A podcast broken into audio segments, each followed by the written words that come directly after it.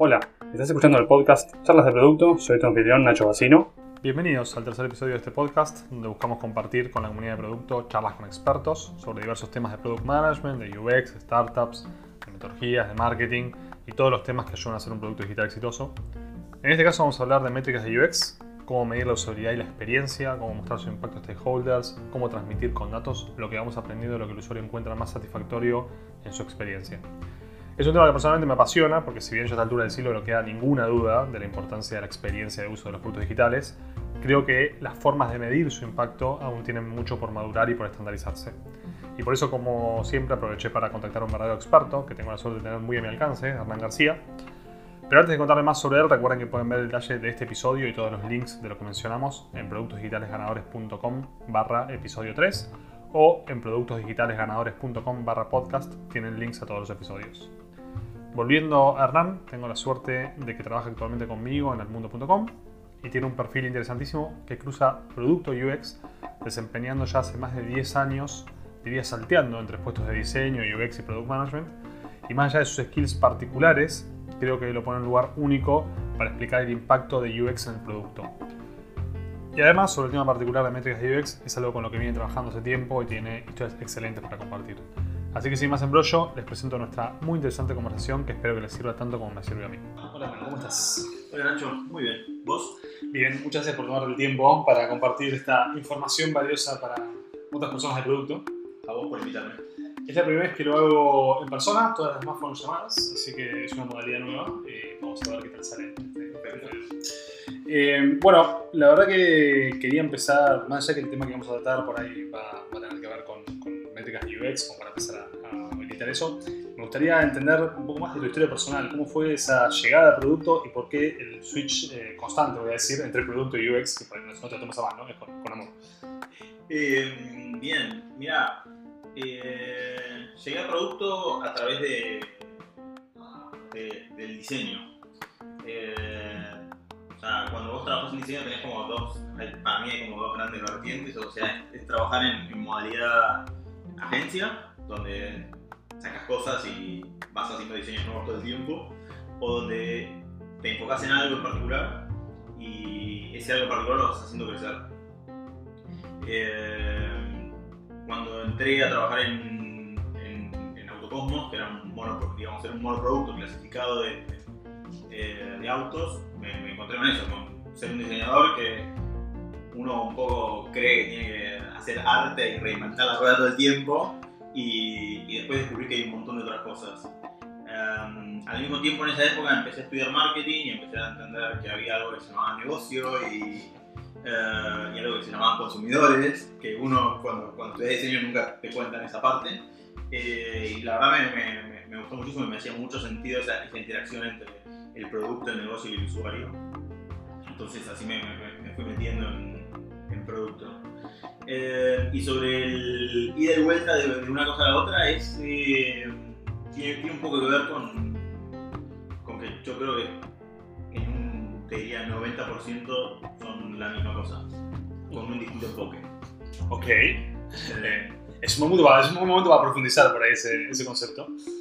ok, ¿por qué? eh, también que yo siempre, siempre lo veo desde, desde la óptica personal, ¿no? Exactamente. Eh, y, yo creo que cuando, cuando estoy haciendo UX siempre voy a dar el pensamiento de producto y cuando estoy haciendo un producto siempre voy a estar dando ese pensamiento de UX. Entonces para mí es como casi eh, ni de vuelta constante. Obviamente que tenés... eh, Pero cuando dijiste ópticas distintas, eh, ¿a qué te referís? ¿Cuáles serían, o sea, decís, che, es el mismo laburo desde dos ópticas distintas, ¿cuáles serían esas ópticas como para, para tenerlo un poco más claro? A ver, em, yo parto desde, el- desde- desde la concepción de que en un startup, que es donde mayor background tengo de, de experiencia, muchas veces no tenés el presupuesto para tener dos, tipos- dos, dos roles, ¿no? Sí. Eh, y lo que termina pasando es que el UX se termina tirando hacia producto o el producto se termina tirando hacia UX, justamente porque no existen. el- el- el Claro, hay que hacerlo y, y lo vas haciendo. Exactamente. Eh, entonces, para mí se cruzan muchísimo. Sí. Eh, Pero estamos, digo, te lo llevo de entrada, ¿no? En una corporación donde ese recurso y los dos de- lo, desdoblegás? ¿Por qué lo desdoblegás? ¿Qué- Lo, qué- lo, lo desdoblegás por, por, un, por un tema de profundidad. O sea, vos querés, o sea, cuando tenés un recurso, vos lo que querés ganar es profundidad, eh, en, tanto en cómo abordás tu proceso de, de diseño de experiencia de usuario, o sea, o sea, sos mucho más puntilloso a la hora de hacer un estudio, tenés mucho, podés darte el lujo de tener, tener mucho más eh, método Ok. eh, que en las startups no lo tenés, no tenés ni, ni el tiempo ni el presupuesto. Y lo mismo, lo te pasa con producto. Eh, producto termina estando muchísimo más involucrado y muchísimo más eh, metido en lo que es negocio que, que en una startup. Te termina Sí. pasando, Sí, sí, entiendo, entiendo. te termina pasando eso. Después, obviamente, hay cosas muy particulares de, del, del del producto en sí, como la negociación, la comunicación, eh, la priorización, que cuando estás en UX no las haces, eh, pero que son súper importantes por un lado y por otro lado son secundarias. Tiene, como esa, esa, cosa, esa cosa como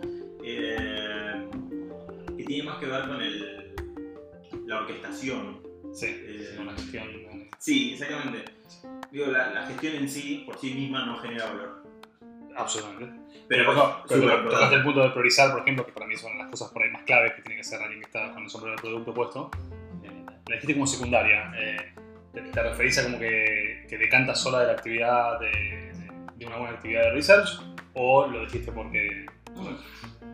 A ver, priorizar es fundamental, pero priorizar por sí, de forma abstracta, no genera valor. A eso me, a- Ah, está bien, sí, sí, está bien. Sí. Eh, Yo siempre digo que la, la priorizar es una actividad de tres minutos. Lo importante son la- los tres días que pensaste antes. Eh, yo entiendo por qué esto es prioritario. Totalmente. Pero a ver, de, de- de la misma forma, lo que, es, lo que es comunicación es todo. Si vos no puedes comunicar lo que estás haciendo, te vas a hundir.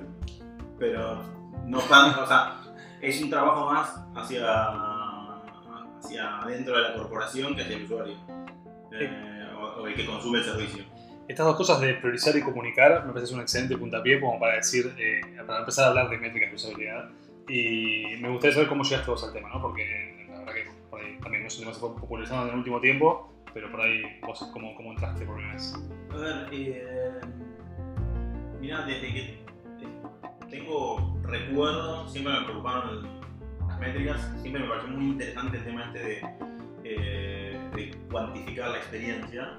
Eh, no obstante, lo encontré súper desafiante eh, y complejo porque, por ejemplo, es, es un, tema, un, un término muy ambiguo, experiencia. Vamos a cuantificar experiencia. Lo que descubrí es que había un montón de métricas, un montón de cosas, pero nada te describe, o sea, no hay una métrica universal que te describa la experiencia. No es en un e-commerce vos tenés conversion rate y es como el, el- el dios. O sea, no tenés un dios de UX en- a nivel métricas. Eh, pero de la misma forma que aplicás métricas en producto, eh, vos tenés que entender qué es lo que estás haciendo, tenés que entender el negocio, tenés que entender eh, dónde están los puntos críticos y de esa forma vas a poder medir la experiencia. De hecho, eh, hay un montón de métricas que vos vas a tomar para experiencia que las vas a sacar de un analytics que usas en negocio eh, y no, no tiene demasiada ciencia, más allá de que, bueno, uno dice, en un software de gestión, no sé, que lo están utilizando en un call center, por ejemplo, eh, una métrica de experiencia y de performance también es el tiempo que tarda un representante en hacer la tarea X. Sí. Eh, y eso es una métrica de, de- de experiencia de usuario y la sacas de un software tradicional de gestión Sí. y es súper importante que vos digas, ok, bueno, esto, esto es lo que le pasa, o este es el tiempo que tarda, porque es el recurso escaso que tenés en este caso, el tiempo de, de la gente, Sí. es lo que tarda en hacer algo. Eh, Ahora, todo esto me sirve como introducción al tema, pero no estás contando cómo, cómo te enfrentaste vos por primera vez. Digo, ¿Fue como algo que leíste, algo que... que- que- cómo, cómo se...? No, ¿sabés qué? Por ahí no recordás, ¿no? También vale. No, eh, teníamos. Te recuerdo que fue cuando estuve trabajando en Avantry. eh, que estábamos muy. eh, muy preocupados o, o- o como muy interesados en poder medir esa métrica, o sea, porque la empresa quería medir, ¿no? Y ahí donde averigüé, o sea, investigué muchísimo sobre métricas de, de experiencia, o sea, tenés mediciones psicológicas sobre la felicidad de la gente, cosas que son en- súper, súper interesantes a nivel teórico, a nivel práctico no te sirven para nada. Ok, fair enough. Eh, sí, vamos a hacer una introducción más formal del tema. Si tuvieses que describir, digamos, por ahí en una frase eh, para alguien que no está en el tema, ¿no? ¿Qué- ¿Cómo, dirías ¿Cómo definirías lo que son las métricas de usabilidad de una experiencia? Las métricas de usabilidad de experiencia son eh, vos vas a, vas a defi- definir si estás agregando el valor que querés de la forma que querés a tu usuario. Eh, pero pasa muchísimo, muchísimo por definir cuál es el problema que vos, o sea, tener muy claro, muy, muy claro cuál es el problema que querés eh, resolver. Ahora tenés métricas como, no sé, el NPS. O sea, Perfecto. Que es una métrica muy estandarizada eh, que te sirve para medir teóricamente eh, cuál es la probabilidad que te recomienden. Eh, tenés después métricas a, ni- a nivel de usabilidad como el System Usability Scale, SUS, entre, para los amigos, Sí. eh, que te habla sobre una, es, es una métrica de percepción de cómo fue la usabilidad de la interfaz de- que le presentaste al usuario. Eh, Ahora, por ahí me echo con, otra pregunta, ¿no? De- de- el- el- por el por qué es importante, ¿no? El por qué no alcanza con medir solo los indicadores de negocio. Porque lo que vos estás haciendo cuando vos diseñas un producto, eh, también estás diseñando una experiencia. Eh, y de la, o sea, acá hay un paralelismo muy, muy marcado, muy fuerte con vos estás diseñando un producto, usas métricas para iterar ese producto y para entenderlo y, para poder doblegarlo, por decirlo de alguna forma.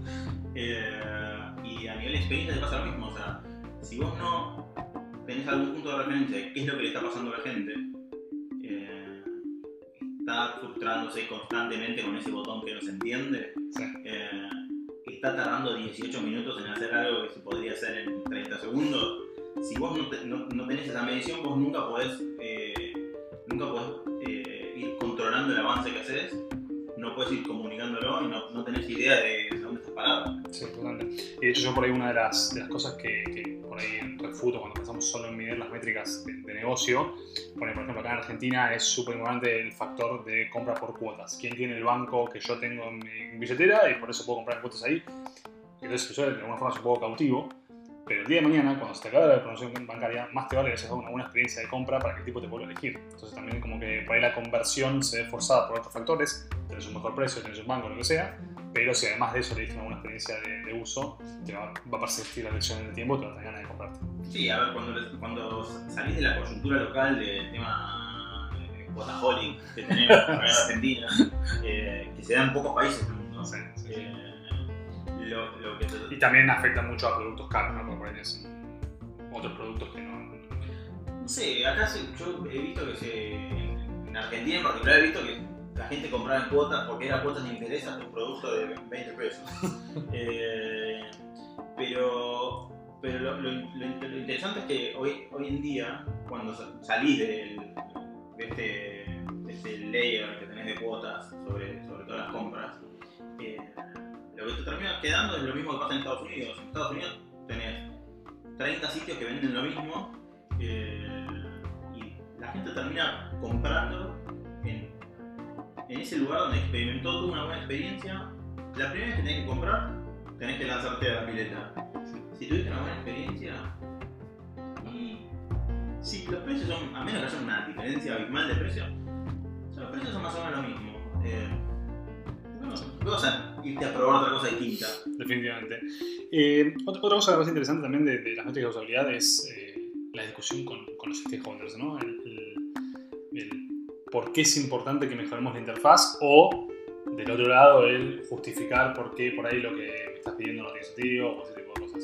¿Cómo lo, cómo lo ves vos eso y cómo crees que lo afecta? A ver, es un tema muy. eh, Es un tema muy, muy complejo porque en, todo lo que es experiencia de usuario, por lo general tu stakeholder no entiende qué es lo que haces. Eh, y no- no- o sea, una persona de negocio por lo general no está acostumbrada a ningún método de, eh, de investigación de mercado. No está, o sea, ni siquiera una encuesta. O sea, no- o sea, hay como un gap muy, muy, muy grande de conocimiento alrededor de eso.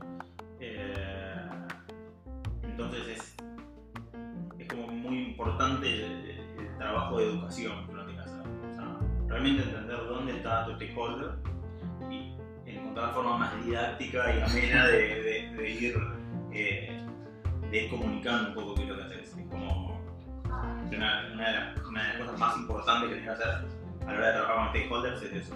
Perfecto, perfecto. Eh, yendo por un poco más al hueso, ¿qué, qué métricas eh, implementás o implementaste y, y por qué? Eh, bien, Y ya que estás, te, te meto la segunda, que sería cuáles te parecieron más importantes o cuáles fueron más, eh, tuvieron mejor impacto y por qué. Bien, hay dos cosas, ¿no? O sea, están o sea, sobre las actividades que haces de, de, de experiencia de usuario hay muchas cosas que no, a veces no tienen sentido medirlas o son extremadamente costoso medirlas. Todo lo que es la, todo lo que es la parte de- que hoy en día se llama de creación, o sea, de traer algo al mundo, algo nuevo, eh, el proceso más tradicional quizás, donde, donde interviene lo, lo que es la parte de research más profundo de, de user experience. Nada, vos haces entrevistas, por ejemplo, ¿no? un método que usás es hacer entrevistas en profundidad, obtener conclusiones de eso, partecita de, de tu proceso, ¿no? Después lo que deberías hacer es ir al mercado, hacer un estudio de mercado más, eh, eh, más estructurado, donde vos cuantificás realmente esos hallazgos que vos tuviste en, en el proceso. Y eso es carísimo. Hoy es, es realmente caro. eh, iterar los productos digitales es muy barato también. Entonces fuimos todos, o sea, se fue toda a la, a la parte de lo que es más eh, lean o ese tipo de metodología que te permite ir testeando, saliendo al mercado. Construyamos, miramos y Exactamente. Eh, entonces, bueno, nada, tenés esas métricas que hoy en día no podés, eh, no podés, eh, no tiene sentido tomar, que son importantes saber que están, pero por, por lo general no, no las vas a usar. Y después tenés todo lo que son métricas más, llamo más duras, por ejemplo, que son todo lo que tiene que ver con usabilidad. Es simplemente una partecita de lo que es la experiencia. No obstante, es una parte crítica eh, y, tiene mucho que ver en torno a la construcción, de cómo vos construís un producto. Una vez que tenés el producto correcto a construir, cómo lo construís. Sí. Y es- eso es mucho más, mm, de alguna forma, fácil de medir porque es algo muy es objetivo, es observable, no, es, no hay interpretación. Eh, así que es una, una de las, las mediciones que a mí más me, me parecen interesantes y que se pueden aplicar en casi cualquier producto digital, es todo lo que tiene que ver con métricas de usabilidad. Sobre todo lo que es la parte de eficacia y eficiencia, que está muy íntegramente relacionado con pudo hacer algo, no pudo hacerlo, tuvo que intentar una, dos, tres, X veces para hacerlo. ¿no? Sí. Eh, y eso, bueno, sea, obviamente no te voy a decir si lo que estás haciendo, si, si- si el producto es el correcto, ¿no? Pero sí te voy a decir si una vez que tienes el producto correcto, si la persona puede completar la compra, puede suscribirse, puede obtener valor. Sí, inclusive una vez pasado Discovery, digo, para, para productos en producción, para la redundancia, eh, ya hay, digo, eso sirve mucho como para, para irlo mejorando. Eh, definitivamente hay un, un tema en particular que no hay una, o sea, no se suele utilizar eh, sobre todo te cuento de eficacia y eficiencia una métrica única que sea como una especie de KPI Eh, nosotros acá en, en- en- el mundo inventamos uno para nosotros que, que hacía sentido a la hora de comunicarle más que nada a los stakeholders un, un avance sobre el trabajo que se hace. Eh, que es un agregado de, de- de- de un montón de tareas con su eficacia y eficiencia que signa un índice. sí. Es un artículo que tenés que publicar en algún momento, cómo construimos ese, ese indicador. Eh, otra cosa que me parece interesante lo que acabas de decir es que, sobre todo volviendo al tema de, de las métricas de usabilidad, en definitiva hablábamos antes de, de contrastar las métricas de negocio con, con- con estas de UX y si vos miras la conversión y decís, mi objetivo es mejorar la conversión, los indicadores que puedes tener en plataformas tradicionales de Analytics te van a decir el valor de esa conversión, pero no por qué tenés esa conversión. Entonces, por ahí bajando un estudio más o, a métricas más de usabilidad, puedes encontrar puntos de falla que pueden ahí, que en definitiva te van a impactar en la conversión, pero ahí lo que se usa es el, el- lo que se llama Task Success, que, que tiene que ver con cuáles son las tareas críticas que tiene que realizar un usuario para poder llegar a esa conversión. O sea, vos tenés una conversión X y lo que tenés que entender es, de la conversión hacia atrás, cuáles son todas las cosas que el usuario tuvo que hacer sí. Eso lo puedes bajar en un estudio y decir, bueno, quiero ver cómo, cómo la- los usuarios atraviesan todas estas tareas. Sí. Eh, y eso te da un, un entendimiento de por qué, eh, de por qué el usuario convierte o no. Puedes también medir el tiempo que le lleva a tomar esa- realizar esa tarea, eh, de forma de decir, bueno, mientras más tiempo te toma algo, ah, más probabilidad hay de que el usuario se te vaya. Sí. Eh, Sí, inclusive desde el punto de vista de esfuerzo, digo, no sé, si miras por el funnel, que de las típicas, que se- otra de las, de las madres del del e-commerce, eh, en definitiva, volviendo a lo mismo, ¿no? vos podés ver cuánta gente buscó, pero no vas a poder ver la eficacia y la eficiencia con la que buscó en una herramienta como Analytics. Eh, bueno, muy, buen complemento.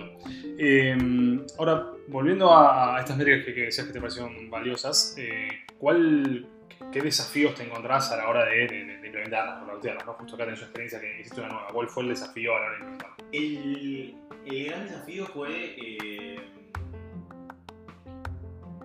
de cara, o sea, de, de cara al, al equipo, fue un, un gran desafío fue vender esta, esta métrica que, que- que entiendan el valor, eh, porque eh, muchas veces eh, la gente de UX no, no todos, pero mucha, mucha gente no está acostumbrada a tener este, esta necesidad de comunicar al stakeholder, de convencer, de, de conseguir ese buy-in. que, Sí.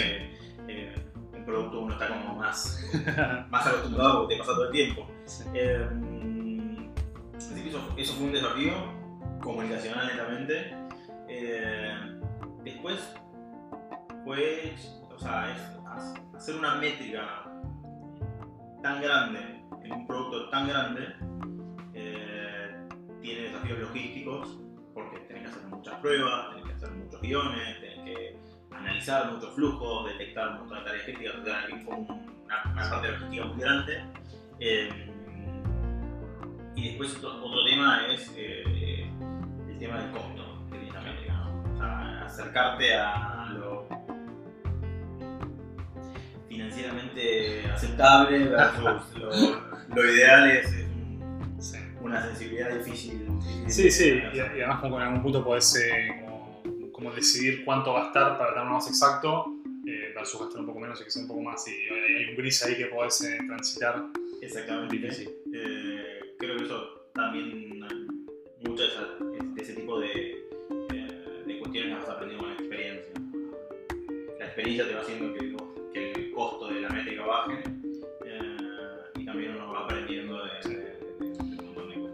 relacionado también ni hablar que el, el costo inicial del digo, que es una métrica como, como estamos usando acá, que me parece súper valioso, que, que vas a tratar de seguir en el tiempo para ver cómo evoluciona tu producto. El costo de ese etapa al principio es altísimo, pero después, bueno, en siguientes rondas debería ir como siendo. Exactamente, porque hay un montón de cosas que ya no haces, hay un montón de cosas que ya aprendiste Ujú. Eh, incluso, o sea, estas son métricas de mano de obra intensiva, eh, porque no, lamentablemente no puedes poner un software acá, Un tag de Google Analytics que tenga este tipo de cosas. Eh, si bien hay algunos, eh, algunas herramientas hoy que te permiten hacer algunas cosas, no todas, algunas cosas te permiten eh, hacerlas automáticas y de forma masiva. Acá tenés mucha- muchas manos y tenés que poner a muchas personas en, Sí, y por ahí eh, relacionado con lo que venimos hablando, pero para darle un enfoque distinto, si alguien tuviese que, que empezar de cero hoy con, con métricas usuarios, ¿no? alguien que está, supongamos, alguien que está trabajando en producto y tiene sus famosos eh, métricas analytics que saca de negocio y demás, eh, ¿por dónde le, le dirías que empiece? ¿Cuáles serían las, las- las de valor más rápido? Eh, ¿Y qué herramientas podrías usar? Mira, la de valor más rápido, o sea, todo lo que tiene con usabilidad, con, con medir la, y eficiencia de eh, las tareas críticas de tu panel. Y por eso recomendarías SUS? No. ¿O crean el artículo que vas a publicar en breve? No, yo ahí lo, lo- lo que, más que buscar una métrica, lo que, lo, que- recomendable para mí es decir, bueno, eh, correr estudio de usabilidad, entender cuáles son las tareas. O sea, primero tenés que entender eso, ¿no? ¿Cuáles son las tareas críticas? Eh, o lo que sí o sí necesitas que el usuario pueda hacer, eh, y entender cuál, cuál es el factor eh, de, de éxito que tiene cada una de esas tareas. Más allá de la métrica. Vos la, la métrica, la- o sea, el número final que, que generás es más que nada para comunicar a un stake- un stakeholder. O sea, vos como persona del producto lo que vas a seguir es que la persona pueda filtrar si tiene que filtrar, pueda completar el checkout si tiene que completar el checkout, y se pueda registrar, etc. Sí. Eh, o sea, lo accionable de esto es la, la parte más, más desmenuzada, el número es para contarle a alguien que no entiende nada o que no tiene mucho tiempo, eh, cómo están yendo las cosas. Y también para medirlo en el tiempo, ¿no? En definitiva, por, Dios, por más que tu equipo accione sobre, las, eh, sobre los resultados internos, eh, en algún punto ver si ese resultado interno tuvo el impacto que esperabas debería verse después de, de vuelta reflejado cuando vas a una siguiente ronda. Eh, bueno, al final no, entonces en definitiva eso sería, las de seguridad serían con las herramientas que usamos habitualmente. no Y a ver, herramientas, tenés. eh, o sea, lo que pasa es que para generar métricas de, de- de- o sea, métricas de experiencia en sí, eh, si salís de lo que es la parte de usabilidad, te vas a ir a, a- a todo lo que son métricas más de percepción. que El SUS es una, una métrica, métrica de percepción, donde lo que la, la herramienta real, más allá de donde corra la encuesta, es un cuestionario estandarizado. Sí. Eh, cuestionarios estandari- estandarizados tenés miles. eh, desde el NPS, que es una sola pregunta, es un cuestionario estandarizado. El SUS, que son 10, y tenés otras que tienen 30 o más preguntas. eh, muchas con fórmulas propietarias. El valor que tiene eso es para hacer benchmark de tu producto en el tiempo, benchmark contra la industria. Eh, pero a veces son difíciles de accionar. A veces es bastante difícil de entender, eh, por ejemplo en el SUS, es muy difícil de entender por qué te dio 65 y no 75. eh, y al ser una métrica de percepción, el problema es que vos podés mejorar tu producto y aún así te puede dar igual o peor. Es- Sí. o sea, tenés que, tenés que ir a como muestras muy grandes para empezar a producir eso y, y Sí. hacer sentido económico. Perfecto. Eh, ¿Sabes qué relacionado por ahí con, con el tema que hablamos antes de los stakeholders y, y- y el precio del estudio versus la, la certeza? Eh, que a mí me pasa mucho por ahí con, con la parte de discovery, ¿no? De, de decir, hago algo que sé que no es extremadamente certero, pero que lo hago para aprender, y después cuando quiero presentar los resultados, viene la famosa, ese estudio no estaba bien hecho, ese resultado no es válido. ¿Cómo, cómo te tocó enfrentarte a eso y cómo, qué, qué tips darías para alguien que se está enfrentando para superarlos? Mira, eh, tengo una frase que acá me anoté que me pareció súper interesante que la dijo Aristóteles. Mira si nos fuimos. Es decir, que hacía productos digitales, ¿eh? Eh, que decía, el ignorante afirma, el sabio duda y reflexiona. Y lamentablemente eh, este tipo de, de discusiones sobre esto no está bien hecho, te va a pasar siempre. Sí. Eh, y lo que uno tiene que, que aprender es a esa parte, ¿no? De reflexionarse, preguntar, investigar, ah, porque es muy fácil correr un estudio de usabilidad, muy fácil hacer un pequeño SUS, eh, es muy fácil, o sea, llevarlo a cabo es bastante fácil, obtener resultados, etcétera, pero si vos no entendés los principios que están haciendo que todo eso funcione y no los entendés bien, o sea, si simplemente leíste un artículo de Nielsen donde te dice que con 5 usuarios alcanza y no tenés el fundamento de por qué dice eso, o sea, vos le vas a decir a tu stakeholder, con 5 usuarios alcanza, y te va a decir, y no le puedes decir nada más. Sí. Entonces, lo que termina pasando en este tipo de situaciones es que vos tenés que ser la persona más preparada cuarto. O sea, si, si vos no sos la persona que más sabe y no, le, no lo puedes, no puedes transmitir la confianza Sí. que te da la sabiduría, por más eh, zen que suene, ¿eh? Digo, si vos no puedes eh, transmitir eso, no, no lo vas a conversar nunca y nunca vas a, vas a quedarte con la opinión hipo. sí, nice. Eh, ok, ok. Creo que eso podría ayudar. ¿Has visto algún caso de. me ha tocado vivir. O sea, fallar en implementar este tipo de métricas y cuál creerías que sería un, digamos, un pitfall común en, en implementación de métricas. A ver, eh,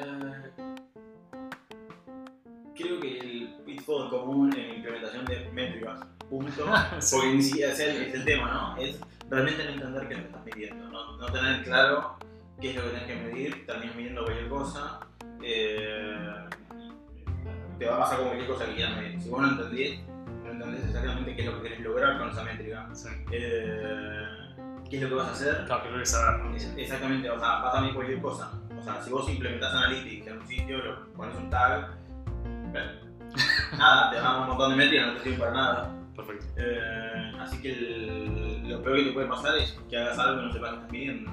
Si es una usabilidad y no sabes lo que estás midiendo, te vas a pasar por alto todos los hallazgos que tiene esa prueba. O sea, vas a decir, ah, sí, pudo, pudo mm, hacer la compra o no pudo hacer la compra. Punto. Y te perdiste toda la riqueza de estudio. Sí. Eh, Enterado, me, me parece, me parece sabio. Por eso ya lo, lo dijiste, pero como para reafirmarlo, ¿no? ¿Vos crees que, mm, pues, digo, digo, lo dijiste porque hablaste de startups, ¿no? Pero ¿crees que implementar métricas de usabilidad, métricas de, de- de experiencia y usabilidad aplica para empresas de cualquier tamaño cualquier industria? Eh, sí, pero tenés que tener en cuenta la rigur- rigurosidad de ciertas cosas. O sea, vos vas a querer utilizar métricas siempre, porque es la única forma de poder medir avance. Lo que pasa es que en una startup quizás una prueba, hablando de usabilidad, que es lo más, digo, lo más concreto para medir siempre. Eh, y lo que más pues, expandido está. Sí. Eh, vos en una startup puedes hacer una prueba de, más de guerrilla, donde te fijas ciertas cositas y no tenés ni el laboratorio, no tenés ni el usuario perfecto, no tenés nada de eso, pero en muy poco tiempo, con un costo bajísimo, supiste más o menos que tu interfaz se entiende, tu interfaz no se entiende para nada, comprenden un poco el- la propuesta de valor, no, no la comprenden. Eh, a medida que la empresa va creciendo, se va poniendo más seria en un montón de cosas, y entre ese montón de cosas está el proceso de, de, de- de medición Sí, más, más, más robusto, digamos. exactamente, porque tienes más recursos. Sí, sí, sí, sentido. Eh, bueno, por ahí como para, para cerrar, eh, alguien de buena, ¿no? Volviendo a ese alguien que está del otro lado de dónde empezar con esto. ¿Qué libros o recursos recomendarías como para empezar a meterse? Eh, Además de la. Eh, hay dos libros que, que, que leí sobre métricas que me parecieron súper interesantes.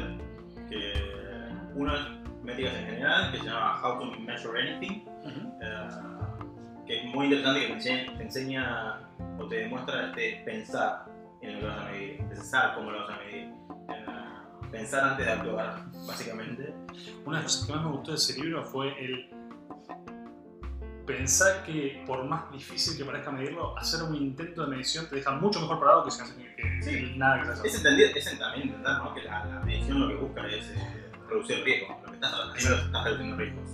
Eh, entonces, cómo em- marca todos los procesos de medición y, y el por qué hacerlos, y cómo hacerlos, me parece súper súper valioso. Me ayudó muchísimo, tanto en mi paso por producto como en mi paso por, por UX. Eh, y después hay otro libro, ya cuando estás un poco más, eh, más avanzado, que se llama Quantifying the User Experience. eh, que es un libro que hay que leerlo con mucho amor hacia la estadística. Ok. Con mucha paciencia, ¿se le, se le traduce eso? Mucha paciencia, seguro, porque eh, te explica los procesos de medición, los principios estadísticos que están atrás medís, ya sea un cuestionario estandarizado, usabilidad, eh, cómo cuantificas eh, ciertos aspectos de una entrevista en profundidad, o sea, tiene, eh, tiene mucho de eso, pero hay estadística, sí o sí. O sea, no, no hay. No zafas de esa. no zafas de definitivamente. Bueno, eh, súper útil, muchas gracias. Quiero cerrar con las preguntas que hago a todos así en general, eh, que básicamente tiene que ver con más abierto, por ahí, ¿qué otros recursos recomendás para Product Managers que no sé, Eh, a ver, eh, recursos, blogs, o sea, ahora no se me viene ninguno, creo, ninguno en particular. Eh, pero blogs sí, muchos. Eh, hay, hay un libro que, que es el, lo tengo como en, en el corazón porque fue el primer libro que leí sobre Product Manager, que es eh, Management, que es Inspire, eh, que es un clásico, es, es estrillado, etc. Eh, Siempre hay que recomendarlo igual. Pero es un libro que lo, lo recuerdo con, con mucho cariño, porque lo leía y yo decía, quiero hacer esto, quiero hacer esto. Eh, me, gustó, me gustó mucho. Eh, después lo, lo- lo- lo que sí considero es que no. Es como a veces medio tricky hablar sobre libros de Product Management, porque Product Management es como una bolsa donde hay un montón de cosas, entonces tenés que leer libros sobre temas eh, muy particulares sobre user experience, sobre negocio, sobre cosas más técnicas, sobre metodología, sobre comunicación, eh, sobre organización. Eh, así que más, te digo más. Lea mucho, parece ser tu consejo, entonces. Sí, o sea, es. O sea, y estás vos acá de ejemplo. Bueno, para, voy a hacer entonces voy a hacer una pregunta que casi es peor que esa. Entonces, ¿qué skills te parecen claves para un product manager? Y tampoco no me digas 200, ¿no?